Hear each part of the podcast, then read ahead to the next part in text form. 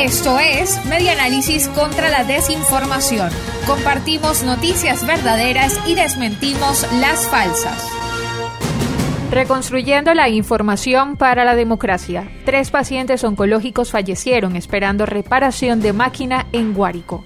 El jueves 8 de julio, pacientes oncológicos protestaron en las afueras del Hospital Israel Ranuares Balsa de San Juan de los Morros para exigir la reparación de la máquina antes de que sigan falleciendo más compañeros.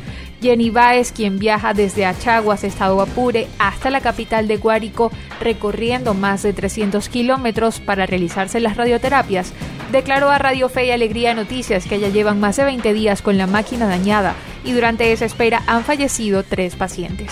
La afectada señaló que tuvo que parar su tratamiento en la espera de solución. Llevaba 14 radioterapias y le faltan 16 porque requiere de 30 en total.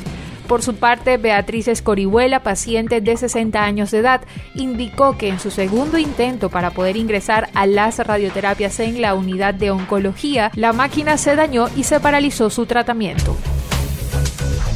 Esto fue Media Análisis contra la Desinformación.